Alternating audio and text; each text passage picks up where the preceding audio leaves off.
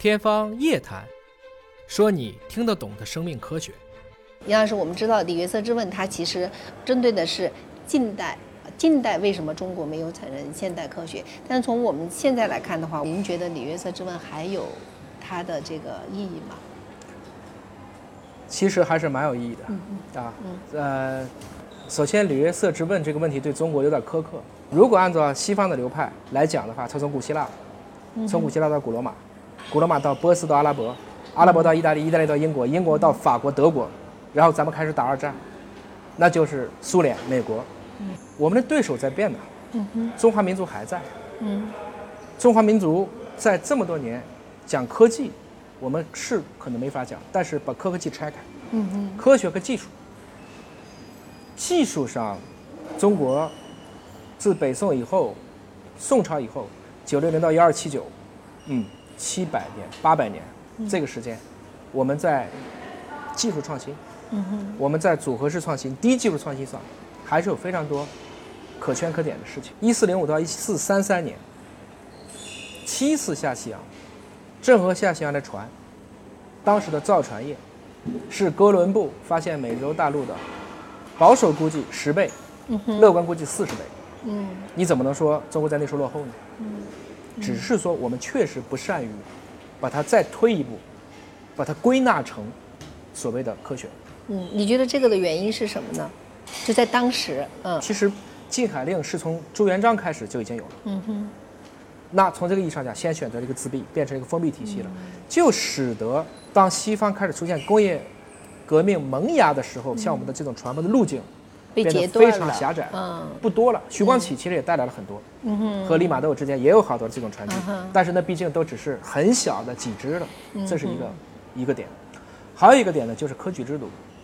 其实主要你考什么，大家就答什么嘛。啊，如果你永远就考古籍，你不考科学，你不考数学，所以大家就不会太多的我们刚才讨论的，在这种量化的问题上去思考。嗯，这个能力其实我们弱了一些。清朝之后，其实主要是在一八四二年，在那个之前，没有人相信中国可以被打败。一纸南京条约，就让我们看到了原来跟我们想的这个世界不一样。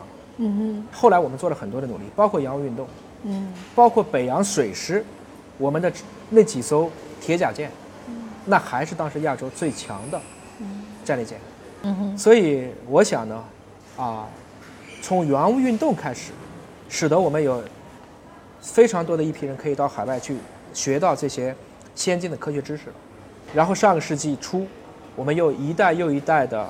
其实啊，仁人志士出国留学，建国后再回来。嗯，我们的两弹一星，我们在这些细分领域上开始一个个的开始奋起直追。嗯，你会发现中国在有一些领域是很强的，比如说外科手术上我们就很强。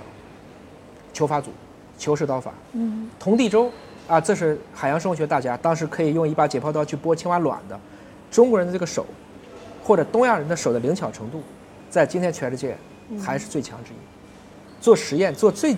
精准的分子生物学的实验，都是亚洲人做得好。我们使筷子啊，嗯，使筷子的要求，这个小鸡群的这种精细程度，就是要比使刀叉的。他更在意的是力量，我们在意的是这种技巧，技巧，对，是这样子。嗯，所以说其实可以这样讲，就是说李李李约瑟之问，他问的是近代中国的事情，但是现在我们其实，呃，是拿这个问题来警惕我们自己。没错啊，尤其其实我们从原来的不管是这几家互联网的大家，也包括像后面出的像华为，啊，包括小米，大家其实从数学、计算机、通讯、互联网、移动互联网这些领域，在中国，就比如说华为，其实它可以让一个美国用国家的力量去限制这个公司的发展，这其实恰恰是中国已经开始在科技上去挑战。世界老大的位置才可能带来的一个。